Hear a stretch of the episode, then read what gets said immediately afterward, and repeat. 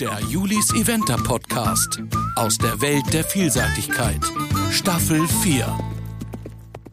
Diese Staffel hat mit einigen unerwarteten Pausen zu kämpfen, aber ich kann euch sagen, nun haben wir wieder einige Gäste geplant und die Termine sind auch bestätigt, sodass es bis Ende des Jahres wirklich noch einiges zu hören geben wird. Da könnt ihr euch auf was freuen.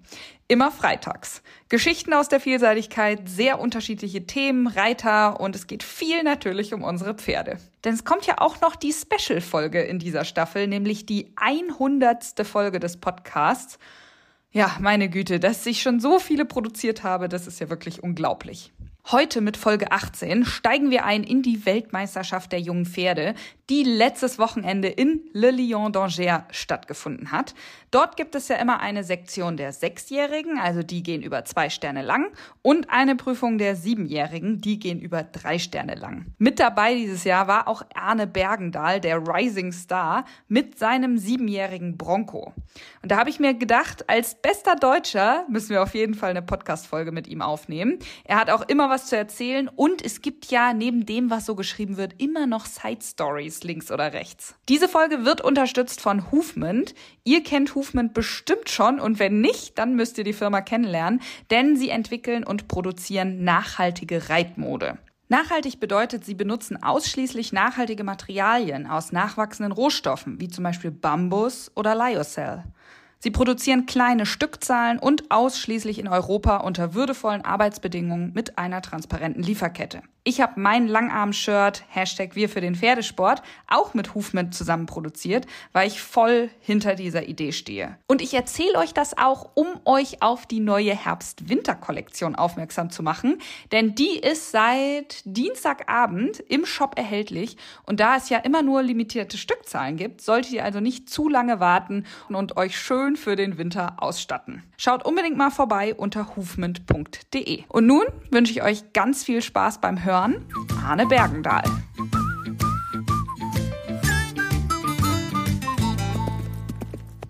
Ja, Arne, erstmal nochmal herzlich willkommen im Podcast. Ich freue mich sehr, dass du wieder dabei bist. Ja, hallo. Ich freue mich auch wieder dabei zu sein. Wir wollen ja gleich mal ein bisschen über deinen Erfolg bei der WM der jungen Pferde sprechen als bester Deutscher. Und ich habe natürlich ein bisschen recherchiert und das ist ja eine ziemlich spannende Geschichte, weil den habt ihr ja selbst gezogen aus der Lucy, die du dieses Jahr fünf Sterne geritten hast, richtig? Ja, genau. Vor Lucien wussten wir oder hatten wir ja schon den Eindruck, dass die Familie, der ganze Stutenstamm, sehr gute Pferde macht oder sehr leistungsbereite Pferde. Nicht immer ganz einfach, aber leistungsbereite Pferde. Und dann war Lucien als junges Pferd auch als Dreijährige stand äh, spätestens als sehr auffällig beim Freispringen in der Bewegung. Mhm. Und da kam dann die Idee, dass wir sie dreijährig besamen und vierjährig dann, dass sie einen Fohlen bekommt. Mhm. Da man mit dem vierjährigen Buschpferd ja eh nicht so viel machen kann. Ja. Und dass sie dann erst fünfjährig quasi richtig geritten wird in den Sport geht. Ja, und das äh, war dann Bronco. Geil. Also kennst du den seit seiner Geburt quasi? Ja, genau. Gibt es Eigenschaften, die er von seiner Mutter geerbt hat?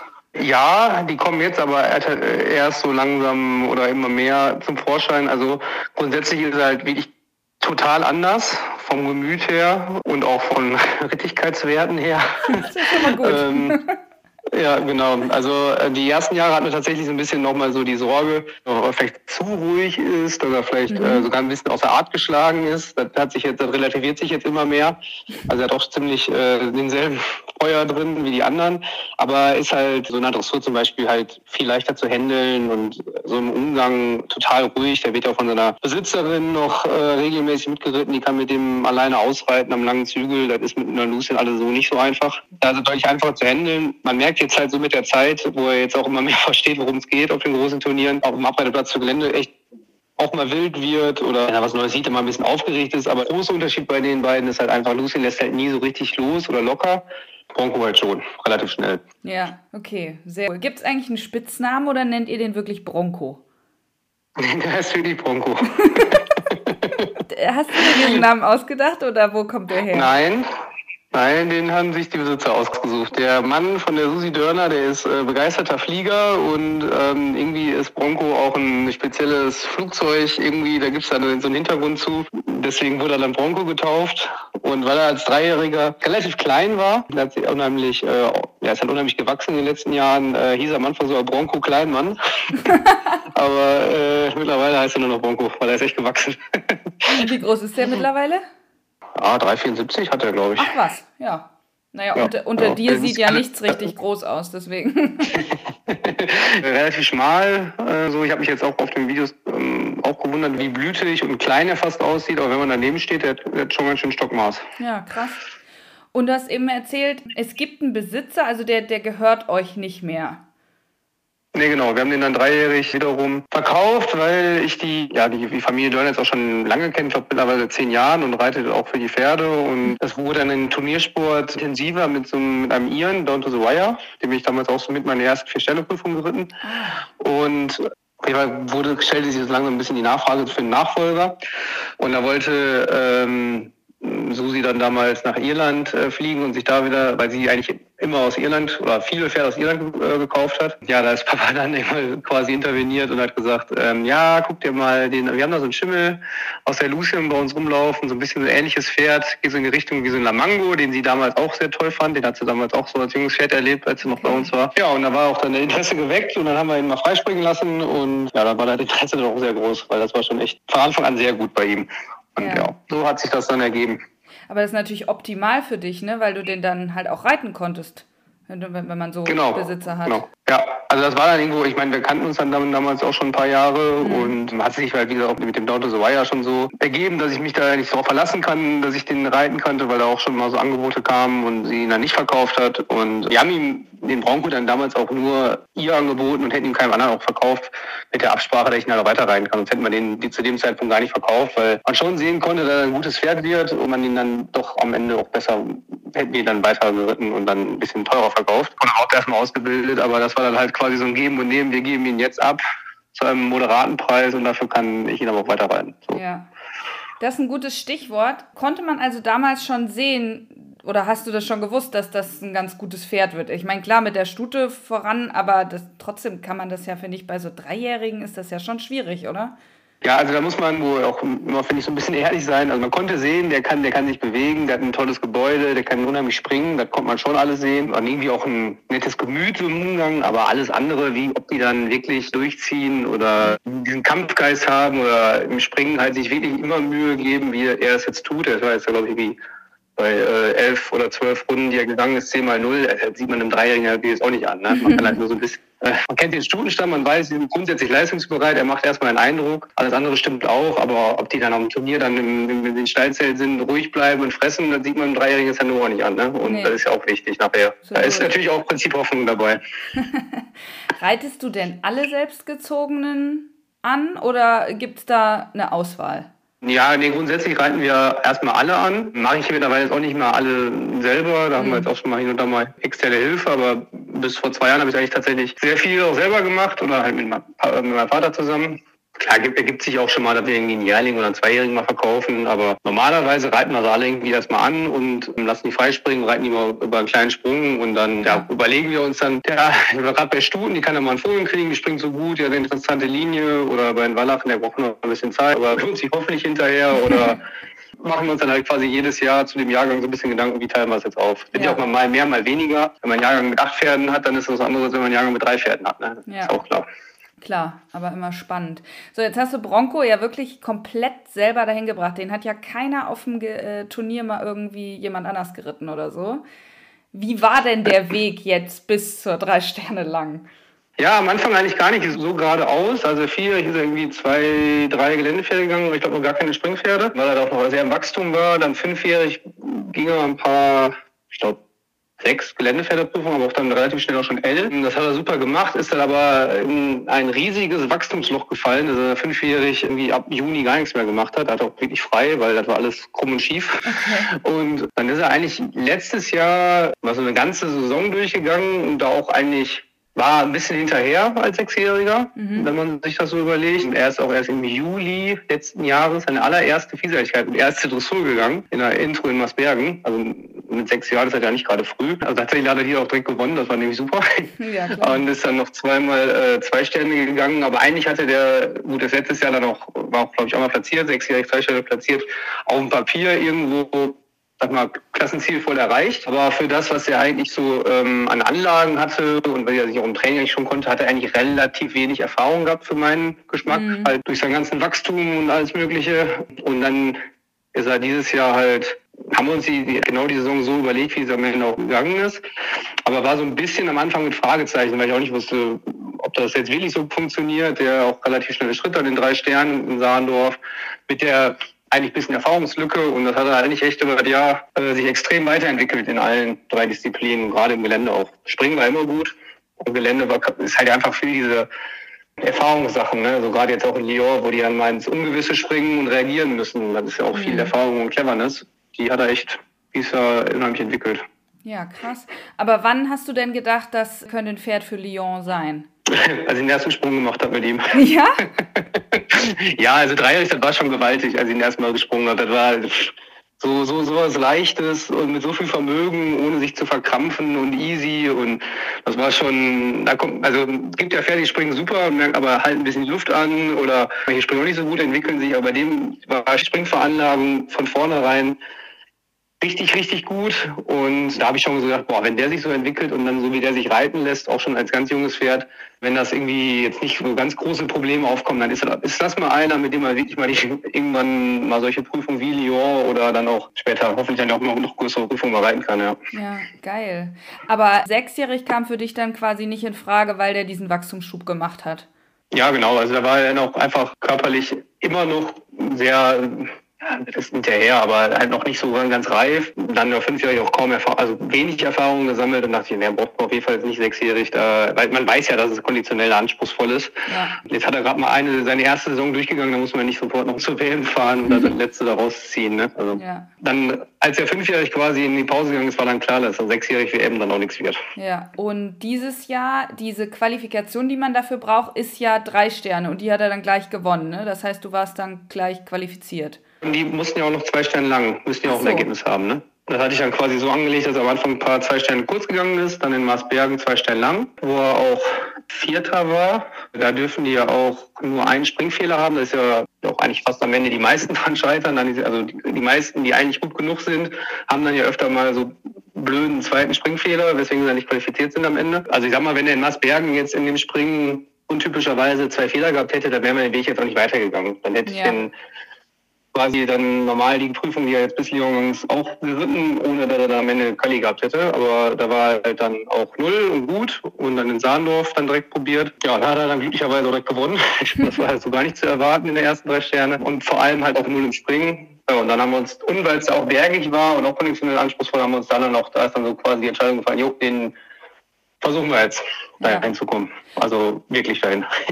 Und bedeutet das, wenn man qualifiziert ist, dass man dann auch automatisch fahren darf? Oder weil es gab ja noch eine Nominierung oder so. Bei den Siebenjährigen dürfen zwölf Deutsche oder darf jeder Verband darf da zwölf Pferde hinschicken. Kommen, soweit ich weiß, also mir fällt jetzt kein Jahr ein, wo mal zwölf deutsche Pferde gegangen ja. sind. War vielleicht mal so, aber es ist sehr selten. Deswegen äh, sind die meisten, die dann qualifiziert sind und noch wirklich hinwollen. Ich meine, ich hatte auch schon mal Pferde, die waren qualifiziert, da wollte ich ja nicht hin, weil weiß ich, Dressur zu schlecht oder mhm. So gerade eben mal die Quali. Ich meine, das ist ja immer noch eine Weltmeisterschaft, die schwer ist. Da muss man auch nicht unbedingt, unbedingt hinfahren, wenn man so gerade da irgendwie rüberkommt. Ja, oder dann vorletzter wird. Das ist ja dann irgendwie auch ein bisschen ja, aufwendig. Genau. Ja, ja, und das ist halt echt, echt weit auch. Naja, und auf jeden Fall entwickelt sich das eigentlich meistens so übers, übers Jahr. Ich meine, man spricht da ja auch schon vorher nochmal mit dem Bundestrainer drüber und ja. so ein bisschen auf dem Schirm. Gibt, er gibt einem ja auch dann schon mal so eine Rückmeldung, ob er sich das vorstellen kann, ob es geht oder nicht. Ja, so geht das dann eigentlich auch. Ja. Ähm, aber tatsächlich man, muss man nominiert werden und dann prüft, glaube ich, der Veranstalter, ob es dann auch wirklich passt und geht und so. Okay. Du warst ja vorher noch gar nicht in Lyon, oder? Warst nee, du schon mal da mal. mit Pferd? Nee, noch nie, noch nie. das ist ja dann doppelt auf gewesen. Ja, ja, doch. Und ich bin auch noch nie in Frankreich geritten. Echt? Also waren viele, viele, waren viele Premieren. Okay, krass. Und weil du sagtest, das ist wirklich weit, wie weit ist es denn? Also seid ihr dann in zwei Etappen gefahren? Nee, wir sind, also wir haben Kilometerzahl, sind glaube ich so 840 Kilometer oder so. Okay. Und eigentlich ähnlich von uns aus, ob man jetzt nach Steigung fährt nach Lyon, da sind von uns aus irgendwie 10 Kilometer Unterschied. Mhm.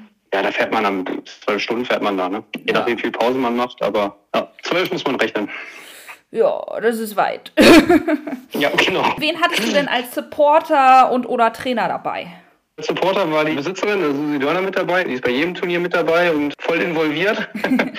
und dann kam auch noch ihre Tochter mit Freund dazu, also war quasi ein Vierer gespannt. Family konnte jetzt leider keiner so mitkommen, weil auch mit den äh, ja, haben alle am, am Fernseher alles verfolgt.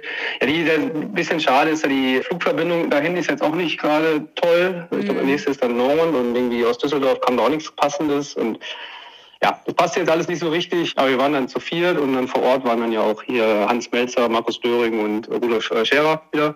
Ja, und man hilft immer, kennt und hilft sich ja dann so im, äh, mit den Deutschen untereinander dann ja auch. Also genau, das habe ich mich alleine. auch gefragt, weil klar, es ist jetzt kein Team, aber so ein paar Deutsche waren ja schon da. Wie, wie hilft man sich da untereinander? Also auch mal Geländestrecke abgehen oder so?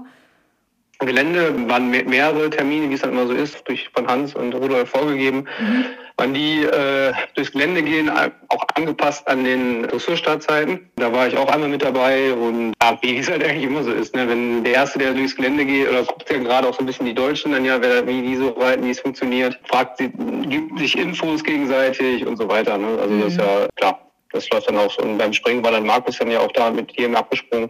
Naja, gut. Das dann kann man sich nicht beklagen. So, also wie war denn dann dein erster Eindruck? Erstens Frankreich und zweitens Lyon. Ja, also wir kamen da ziemlich kurz vor Dunkelheit an und das, irgendwie, das ist halt echt wirklich eine riesige Anlage.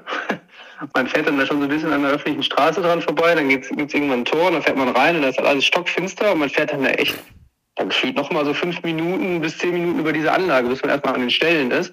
Dann sieht man da noch mal einen Stall, der gar nicht benutzt wird und dann sieht man die ersten Geländesprünge und das alles im Halbdunkeln. Ist okay, das ist schon echt, echt alles groß hier und dann bin ich dienstags erstmal erstmal einen Ausritt gemacht, um mich überhaupt zu orientieren. Diese Rennbahn, die man dann halt so von den Bildern kennt, mit dem Dom im Hintergrund. Da reist man quasi so von den Stellen durch so einen kleinen Wald und kommt dann an der Spitze von dieser Rennbahn da an.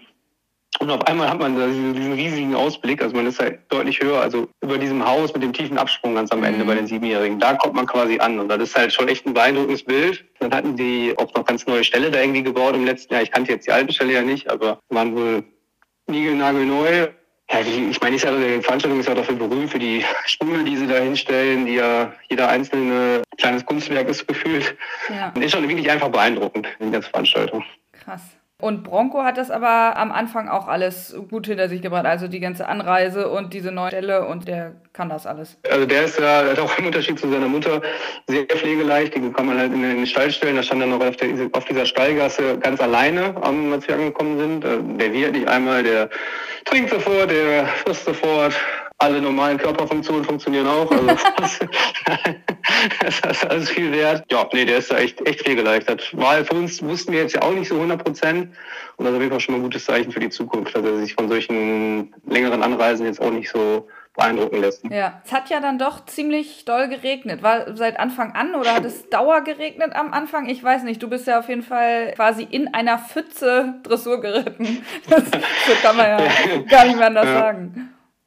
Ja, also der Dienstag war noch äh, ganz normal, war ich auch ganz schön. Und dann Mittwoch war es so, so regnerisch, den ganzen Tag über auch.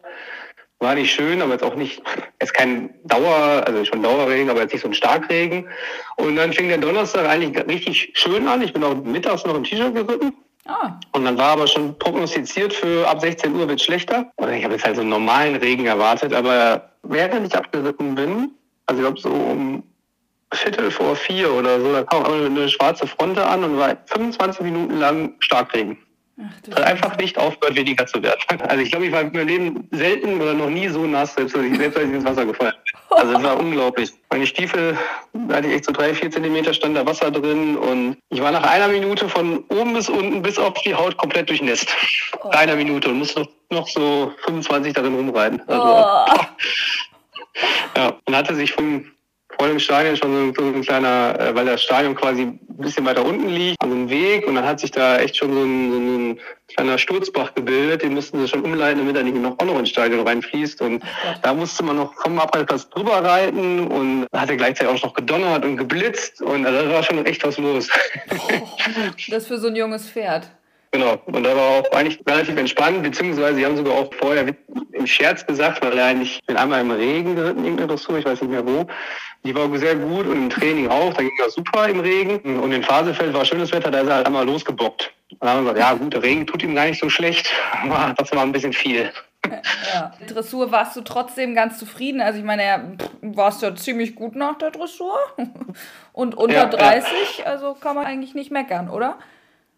Nee, das war top, also auch mit der Atmosphäre und hat sich auch super bewegt und ja, so ein bisschen zweischneidig. Einerseits irgendwie gut die Punktzahl, weil er auch noch, weil wir so drei, vier Patzer hatten, einen sehr deutlichen und zwei, drei kleinere. Also da haben wir falsch angaloppiert und die einfach ein Wechsel war nicht besonders toll und irgendein Durchparieren war vom Galopp in Trab kurz vor, vor Ende war auch nicht, auch nicht so gut. Also das war auch noch nicht mal so 100 Prozent und trotzdem 29,1. Anderes kann ich auch sagen, wenn die Patzer nicht gewesen wäre, aber 26 vielleicht gewesen. Also das ist ja. ein bisschen zweischneidig, aber grundsätzlich äh, war das schon echt sehr gut. Ja, ich habe generell gesehen, weil du jetzt auch gerade sagtest, in Phasefeld war ein Patzer, der hat ja wirklich sehr unterschiedliche Dressuren. Also der hat mal eine 27 und auch mal schon mal eine 39 gehabt.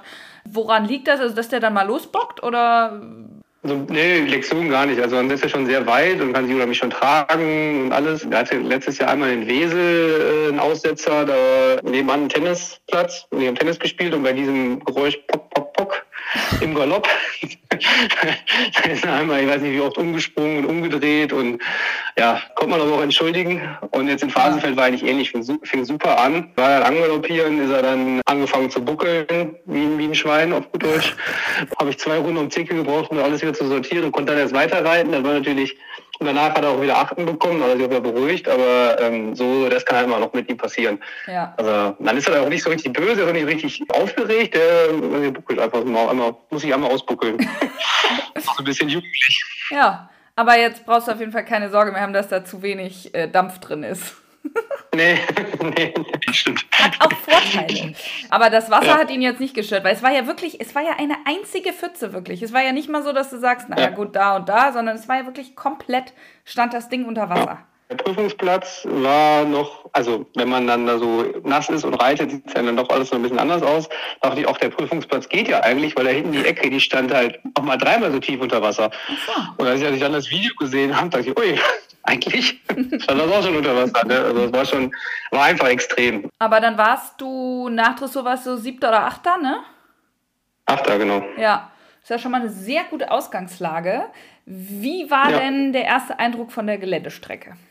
Die erste Hälfte dachte ich, ach, das geht ja eigentlich alles auch gerade von der Höhe, ist auch nach wie vor, finde ich, nicht zu hoch gewesen, aber ähm, so in der zweiten Hälfte, da kam dann irgendwie so alles, was man so in der drei Sterne mal abfragen kann, wurde dann nochmal abgefragt auf den letzten Metern. Auch nicht schlimm, aber irgendwie da kam das relativ gebündelt. Anfang fand ich ging eigentlich und dann Kante raus auf schmal, äh, Tisch auf Ecke, Ecke, also Ecke links offen, dann Ecke rechts offen, dann den Absprung mit den beiden schmalen, mhm. schmalen, schmal an der Senke. Also alles, was man irgendwie so machen kann, wurde dann mal abgefragt und dann wurde es in der Summe dann halt schwer und geht's aber wirklich relativ viel hoch und runter und irgendwie ist das ja, wohl immer, das eine Jahr geht so herum, das andere Jahr geht andersrum. Und mhm. dieses Jahr wurde war so die anstrengendere Runde, weil es halt sehr lange bergauf geht. Mhm. Vor dem an der Rennbank greift man, wenn man quasi am Heimweg ist, richtig runter und muss dann vor dem Haus an diesem Absprung nochmal wieder richtig hoch. Und das mhm. ist natürlich auf der acht Minute natürlich schon ein ziemlicher Killer. Natürlich auch echt schwer.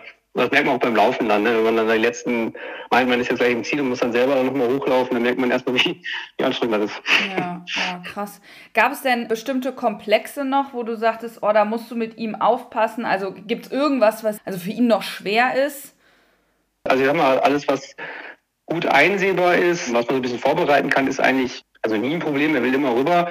Wo ich jetzt halt vorher vor der Runde nicht so genau wusste, wie er das so äh, schon auf die Reihe bekommt, ist halt so, zum Beispiel gab es so zwei Schnecken, wo man danach durch die Säcke reitet, wo die halt einfach, ja, da waren irgendwie drei Kopfsprünge hoch runter und dann mussten die halt sofort oben ankommen, losspringen über den Schmalen weiß man halt irgendwie nie so richtig, wenn man es halt noch nicht mit denen so geritten ist. Ne? Tiefsprung am Hang, Hecke, Hecke. Und ich war mir sicher, dass wenn er da irgendwie in Balance und halbwegs im Gleichgewicht davor kommt, wird er auf jeden Fall springen. Ja, sind halt auch immer noch junge Pferde. Ne? Die können sich halt von auch, auf einmal, er hat noch nie so viele Zuschauer gesehen, wo ich mir relativ sicher war, dass ihn halt nicht so schockt, aber man weiß es ja auch nicht. Und wenn er nur an dem Absprung einmal doof runtergesprungen wäre und irgendwie ein bisschen viel auf vorne gelandet wäre, dann kann, ist das natürlich auch schon relativ schnell, ist man dann mal vorbeigeschossen. Ne? Und deswegen waren eigentlich viele Komplexe war ich mir nicht 100% sicher, wie das geht, dann muss man dann halt tatsächlich ausprobieren. Ja, das mit den beiden Schnecken, also das sind auch nicht so viele Pferde richtig schön gesprungen, muss man sagen. Also wenn man das in der Übertragung so gesehen hat, da gab es auch so ein paar Anhalte, Luftanhalte-Momente. Ja. ja, ja. Ja, genau. Ja, und genau, weil du hast gerade gesagt mit den Zuschauern, das ist ja auch schwer einzuschätzen, ne? Die sind ja auch sehr nah an der Strecke, oder? Ja, also auch als ich geritten bin, war glaube ich so mit der Peak, äh, mhm. was die Zuschauerzahlen anging. Also gefühlt war die gesamte Strecke, standen bei mir Leute dran an der Strecke und auch an den Komplexen echt viele. Meine Erfahrung ist jetzt, ich hatte jetzt auch schon in den letzten Jahren mal unterschiedliche Pferde mit solchen Zuschauerzahlen geritten, also Jacko, Lucien, dann ihn. Ja. Und das hieß, dass am Ende, wenn die richtig Bock auf Gelände haben und dann auch irgendwie so ein bisschen in ihren Film reinkommen oder dann auch nicht mehr sehen, genauso wie man vielleicht auch selber ist, ja, man weiß es halt einfach nicht. Ne? Es kann auch mal ganz blöd sein und einer macht dann doch im falschen Moment einen Regenschirm auf und dann sieht das auf einmal. Ja, und, ja. ja. Ja. Kann ja alles mal sein, ne? Mm, das ja. stimmt. Wie ließ es sich denn dann reiten? Wie hat Bronco sich angefühlt? Also die Strecke hat echt richtig, richtig Spaß gemacht, muss man echt sagen. Also es ist schon so eine kleine Strecke, wo man sich auch selber mal ein bisschen kämpfen muss und das halt nicht so auf der grünen Wiese irgendwie ist. und Bronco hat sich eigentlich also super angefühlt, was das Springen angeht, von vorne bis hinten. Da hat er immer mitgekämpft, auch immer auf groß, auf dicht, super, super ehrlich. Hatte nie Gefühl, dass er irgendwo vorbei will. Er war dann auch bis zur siebten Minute circa, war auch super am Galoppieren. Mhm. Und dann wurde es also so ein bisschen müde. Ja, da ist man dann noch irgendwie eine Minute oder anderthalb Minuten quasi nur noch bergauf geritten und dann kam er oben an und war so ein bisschen so, okay, jetzt können wir auch mal langsam im Ziel ankommen. Deswegen waren die letzten zwei Minuten jetzt nicht mehr so besonders schnell. Am Sprung halt eigentlich genauso angefühlt wie am Anfang und das ist natürlich auch mal ein gutes Gefühl, ja. wenn man weiß, äh, selbst wenn sie ein bisschen müde werden, am Sprung, der Sprung bleibt gleich. Ne? Ja, krass. Ich habe mir das natürlich nochmal angeguckt. Ich habe es zwar am Wochenende schon geguckt, aber ich dachte, ah, jetzt guckst du nochmal genauer rein. Am krassesten fand ich ja diesen Aufsprung, also wo man erst ins Wasser äh, reingeritten ist, dann sprang er da hoch, ist total weggerutscht und alle so, ah, wie soll denn das jetzt noch gehen? Und dann, ja, macht er da noch so einen ganz kleinen Galoppsprung, keine Ahnung, wie er den da hingekriegt hat. Und dann, zack, bleibt er gerade zu diesem schmalen. Hast du das ja. nochmal angeguckt? Also, ja, das, ich, also das hat sich natürlich auch schon irgendwie krass angefühlt, weil irgendwie ich war dann auch, ja, weiß ich, vier Meter vom Sprung gefühlt auf Grasnarbenhöhe in meinen Augen. ja, da habe ich das auf Video nochmal angesehen und das fand ich dann eigentlich noch krasser, weil das linke Bein, das ist ja irgendwie einmal weg und dann geht es ja super schnell wie auftritt und dann sofort weiterspringt. Ja. Da hat mich echt beeindruckt, weil es ja auch einfach so noch so ein bisschen, äh, ein bisschen schlaksig ist als Pferd. Und ja, tatsächlich so in der Tourarbeit auf einem normalen gehakten Dressurplatz, stolpert ja auch einfach gerne mal so richtig, richtig weg, so auch beim Galoppieren und denkst du manchmal, mein Gott, passt mal auch ein bisschen auf dein Leben auf. In der Situation, dann hatte er wirklich tausend Beine und hat mich da dann zum Beispiel auch echt an Lucien erinnert, die ist ja auch so schnell in ihren Vorderbeinen. Hat mich da auch beruhigt, weil ich immer so ein bisschen dachte, naja gut, ist halt lange Beine, vielleicht nicht ganz so flink damit, das kann dann schon mal kritisch werden, aber da hat er Gegenteil bewiesen, auf ja, jeden Fall. Total. Wie schlecht war der Boden denn wirklich? Also überraschend gut für die Verhältnisse, okay. muss ich sagen. Also ich bin Donnerstag äh, Vormittag einmal abgegangen, da war ja schon so, dass man dachte, naja, also mehr Regen braucht er jetzt nicht. Ja, ja, ja. Und dann kam halt Donnerstag dieser Starkregen, hat auch danach noch die halbe Nacht durchgerichtet. Und da dachte ich schon, ja, also wenn das so weitergeht, dann können wir hinken hier. Und dann sind wir am Freitagmittag nochmal abgegangen, da war der eigentlich genauso wie Donnerstag. Ach so. Also das hat mich echt überrascht. Am Ende ging das klar hinten heraus, als es dann noch Samstag angefangen hat zu regnen. Dann wurde es, glaube ich, für die letzten fünf bis zehn nicht gut, nicht besonders toll. Die mhm. Abschlussstellen haben dann auch langsam ein bisschen nachgegeben. Aber das muss man sagen, von den letzten zehn sind auch noch irgendwie, weiß nicht, zwei oder drei in die Zeit geritten. Also ganz katastrophal war es jetzt auch nicht. Ja. Für den Regen, der da runterkam, war der echt noch überraschend gut. Ja, das muss ich sagen. Ja, weil man konnte es auch vom, vom Fernseher konnte man es nicht so richtig einschätzen, weil dieser Berg, der sah, sah ganz schlimm aus. Also der sah aus, als ob man da kaum noch hochkommt. Der so am Anfang, aber zwischendurch. Ja, der war natürlich scheiße. Ja, ja der war scheiße. aber gut, da, da sind am Ende sind 50 Meter, ne? Ja, ja. Die man da hochkommt von mehreren Kilometern. Muss man dann ja auch ein bisschen Verhältnis setzen, ne? Ja. Hat es dich denn eigentlich beeinflusst, weil du ja vorhin gesagt hast, dass ihr Deutschen euch schon auch ausgetauscht habt, auch, auch vom Gelände oder so nochmal? Da sind, äh, also ein paar sind ja ausgeschieden von unseren Leuten da vor ja. dir. Hat dich das irgendwie beeinflusst oder warst du da schon, hattest du da schon einen Plan und war schon soweit klar?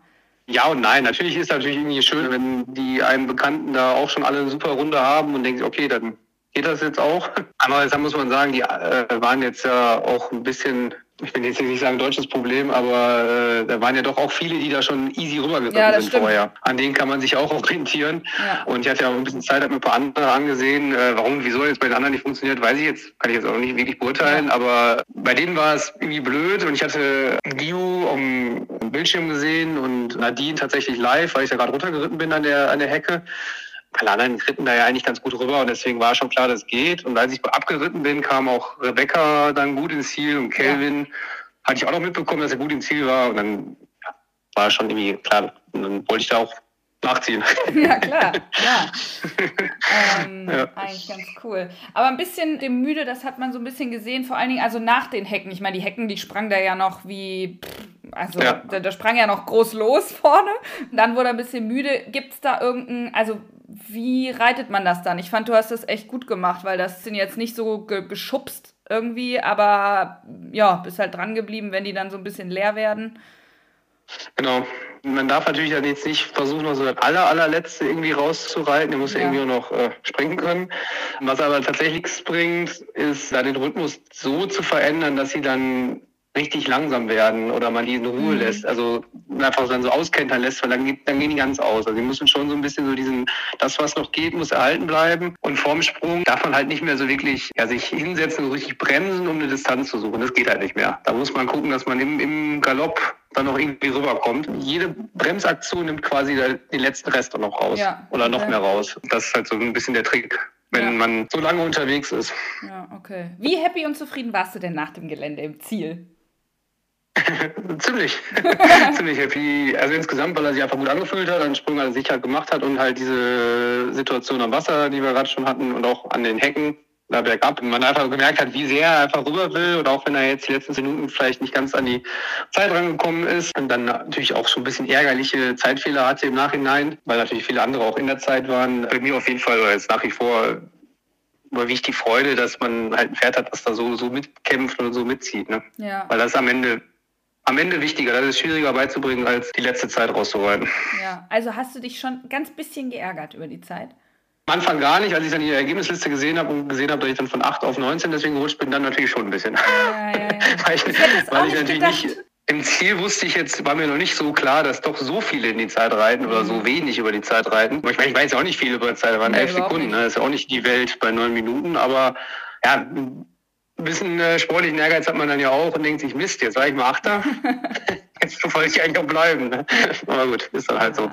Am nächsten Tag war ja Verfassung erst. Da war alles mhm. gut, also hatte der sich keinen, ja. gar nichts geholt oder so. Sah alles gut nee, aus. Nee, nee, nee, das war, das war gut und auch muskulär alles gut überstanden. Das war echt, Perfekt. echt erfreulich. Wie war denn das Springen dann? Sprang super. Er war draußen erst so die ersten paar Sprünge ein bisschen, äh, ja nicht ganz so fluffig wie sonst, sag ich mal. Mhm. Und äh, witzigerweise bei ihm reicht wirklich, er kam einmal nur am Ochser nur ran. Also er hat noch einen Fehler gemacht und danach war nicht mehr dran zu kommen.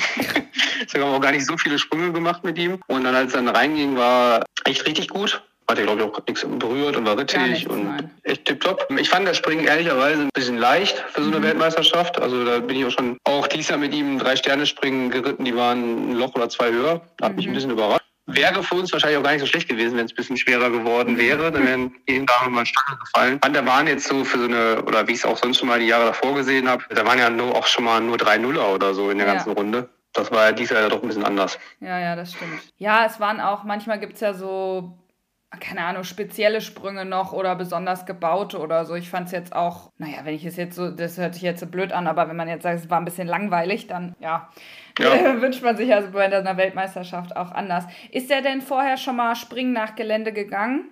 Doch, bei der langen Prüfung, ja, ja ne? Genau, in Maßbergen bei der langen Prüfung. Ja. ja, da war natürlich auch so ein, damals so ein, ein kleiner Test, ob, ob, das auch geht oder ob er dann doch irgendwie ja, noch ein bisschen Probleme hat, die Beine zu sortieren. Kann ja, ja auch mal sein, wenn ein Jungen fährt. Aber da sprang er auch schon so, so easy null. Hatte damals schon ein gutes Gefühl gegeben. Ja. Ja, die Sprecherin sagte auch, Mensch, der ist ja so vorsichtig und so. Also der sprang auch, der hat sich gut sortiert gekriegt, fand ich. Aber ich finde das schon ja, immer ja. spannend, weil ich bin ja mit meinem Kleinen jetzt auch das erste Mal Springen nach Gelände geritten und man weiß immer nicht so richtig, was sie tun, ne? Oder ob sie jetzt müde sind oder ja, wie es sich anfühlt. Ja, das ist einfach spannender irgendwie, ja. auch wenn man dann, auch ich finde vom Reiten her, weil man dann natürlich genau weiß, wenn du jetzt den letzten dumm hast, dann ist er richtig teuer. Wenn man es vor dem Gelände hat, dann denkt man immer noch so, naja gut, erstmal Gelände durchreiten, ja. hinterher, hinterher wird abgerechnet, aber Springen ist halt irgendwie anders. Ja, ja, absolut. Ja, am Ende Platz 13 von 70. Ich finde das dafür, dass äh, du das erste Mal dort warst, das Pferd, ja, sowieso, also noch jung, da ist ja jeder jung, ich weiß, aber trotzdem, ich finde das ziemlich gut. Ja, am Ende bin ich auch super zufrieden damit. Also das ist natürlich, man kann immer sagen, hätte, wenn und aber, Dressur hätte auch drei Punkte besser sein können, dann wäre ich auch, auch weiter vorne gewesen. Zeitfehler stören natürlich ein bisschen. Wichtig ist ja auch, auch bei der Prüfung, äh, wie die Perspektive ist. Und der ja. geht halt gut Dressur, geht super springen, Gelände total ehrlich und ein bisschen am, am Rennen kann man noch arbeiten. das glaube ich allerdings auch. Und als bester Deutscher, ich meine, das hast du jetzt vielleicht auch nicht erwartet, als du da hingefahren bist, weil ich, es gab ja schon auch ein paar Namen, die da auch mitgefahren sind. Ja, ja, nee, das stimmt. Das stimmt. Hätte ich jetzt vorher auch nicht so mitgerechnet. Ehrlicherweise muss man sagen, es gab auch mal Jahre, da wäre man als 13. wahrscheinlich viertbester Deutscher gewesen. Ja. Muss man, gehört auch, gehört auch zur Wahrheit, ne? Aber klar, es hört sich natürlich gut an jetzt in diesem Jahr. Ja, finde ich auch. Kann man auch mal sich auf die Schulter klopfen. Bronco hat jetzt wahrscheinlich Winterpause, oder? Genau, ja, der lädt jetzt erstmal Pause. Und weil man diese Frage so gerne stellt, gibt es schon Pläne für nächstes Jahr? ja, es gibt tatsächlich schon äh, Pläne, weil äh, ich ja durch meinen Job und auch die Besitzerin schon ziemlich schnell irgendwie mal verplant werden für irgendwelche, für irgendwelche Zeiträume. Aber Deswegen grob schon, wird wahrscheinlich am Anfang natürlich erstmal irgendwie Einlaufprüfungen, dann irgendwo zwei, drei, drei Sterneprüfungen und dann irgendwie im Sommer, Richtung Sommer, dann würde ich mit dem auch mal ganz gerne leichtere Vier-Sterne-Prüfung irgendwo reiten, die schön einsehbar sind, äh, wo man sich so ein bisschen weiß, was einen erwartet. Wo gibt es denn und, leichtere ähm, Vier-Sterne-Prüfungen? das wäre jetzt mal eine ne? gute Frage. das will ja, ich also ich sag mal, Also ich sag mal, grundsätzlich sind natürlich so, so eine Prüfung wie Steigerung Nations Cup würde ich jetzt nicht als leicht einstufen. Nee. Das ist dann ähm, so zum Beispiel, vier Sterne ist natürlich auch immer irgendwie schwer, aber ich fand ja zum Beispiel Hamm war eine super Vier-Sterne-Prüfung, um da mal reinzuschnuppern, um mal eine Aufbauprüfung für ein Vier-Sterne-Pferd zu haben, wie jetzt halt auch für so einen Cekovic, der so Mühlen schwer gegangen ist, Polo gehen sollte und dann eine irgendwie was gehen sollte, ohne dann wieder voll ans Limit zu müssen. Mhm. So, so eine Prüfung zum Beispiel. Was natürlich für uns jetzt auch schön nah ist und dann auch schön Sandboden. Oder so, so eine Prüfung irgendwie, wo man alles ein bisschen planen kann. Ja. Also machen die auch wieder vier Sterne, weil das war das letzte Mal, letztes Jahr, glaube ich, das erste, nee, dieses Jahr war es das erste Mal, ne? Soweit ich weiß, ja. ja also gut. steht zumindest so im FI-Kalender drin und habe ich jetzt so verstanden, weil ich bis jetzt so gehört habe. Ja. Ist Bronco auch so ein bisschen dein Nachwuchs da eigentlich? Du hast ja Checo jetzt aus dem großen Sport verabschiedet und dann hast jo. du noch eine Lucy und dann Genau. Dann ja, kommt eigentlich Bronco.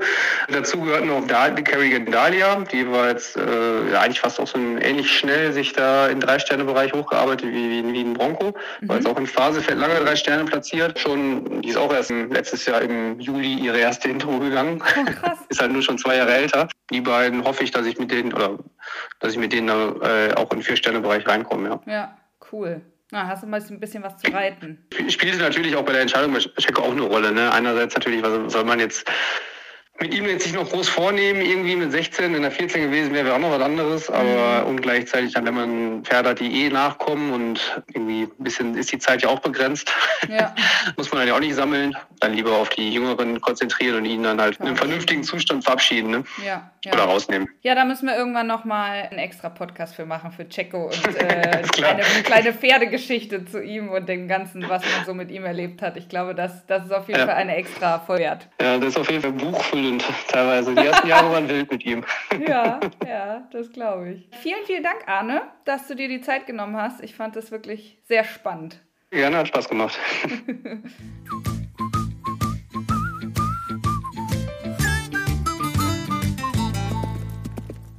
Bronco. Ja, Bronco ist mal ein Pferd. Ich bin total begeistert, wie der einfach abliefert und ja auch wie Arne die Nerven behalten kann. Erst im Starkregen Dressurreiten, dann durch das schwere Gelände, obwohl vorher einige ausscheiden und dann noch null im Springen. Das geht ja auch rückwärts. Das heißt, man ist echt erst spät dran. Das muss man erstmal machen und am Ende Platz 13, also Top 15 bei so einem Starterfeld, bei den Besten der Welt, die ja nun mal bei so einer Weltmeisterschaft der jungen Pferde, das sagt sich immer so leicht, aber ja, das sind die besten jungen Pferde aus der ganzen Welt. Und ich liebe einfach diese Geschichte, dass er die Mutter von Bronco ja auch aktuell im großen Sport reitet. Also ich meine, bis fünf Sterne, das ist die ganz, ganz schwere Klasse das ja bedeutet doch wirklich mal Family und irgendwie macht das ja auch die Vielseitigkeit aus. Deswegen ja, danke, dass ich hier im Podcast solche Geschichten erzählen darf. Danke an dieser Stelle auch an Hoofment für die Übernahme der Podcast Folge. Ihr könnt die neue Herbst-Winter Kollektion shoppen. Da gibt's zum Beispiel ein neues Funktionsshirt, eine Sportjacke, eine Reitweste und natürlich auch warme Reitleggings und Hosen. Alles, damit ihr warm, aber auch bequem durch das Winterhalbjahr kommt. Schaut auf jeden Fall mal vorbei unter hufmünd.de. Ich habe es am Anfang der Folge bereits angekündigt. Die nächsten Podcast-Gäste sind bestätigt und wir hören hier nächste Woche Elena Otto Erlei, eine echte Amateurgeschichte, die mich wahnsinnig interessiert. Ich kenne sie nämlich persönlich nicht so gut, aber sie hat dieses Jahr das goldene Reitabzeichen bekommen und sie ist fast immer nur mit dem einen Pferd unterwegs, was sie irgendwie auch schon ewig reitet. Also das wird bestimmt richtig cool. Und danach, Leute, danach ist Folge 20. Das bedeutet die hundertste Folge insgesamt, wenn man alle Staffeln zusammennimmt. Und da gibt's einen Special Guest. Da freue ich mich auch schon total drauf. Also wie immer, ich hoffe, es hat euch gefallen und ihr schaltet auch nächste Woche wieder ein beim Julis Eventer Podcast. Stay tuned. Der Julis Eventer Podcast aus der Welt der Vielseitigkeit. Staffel 4.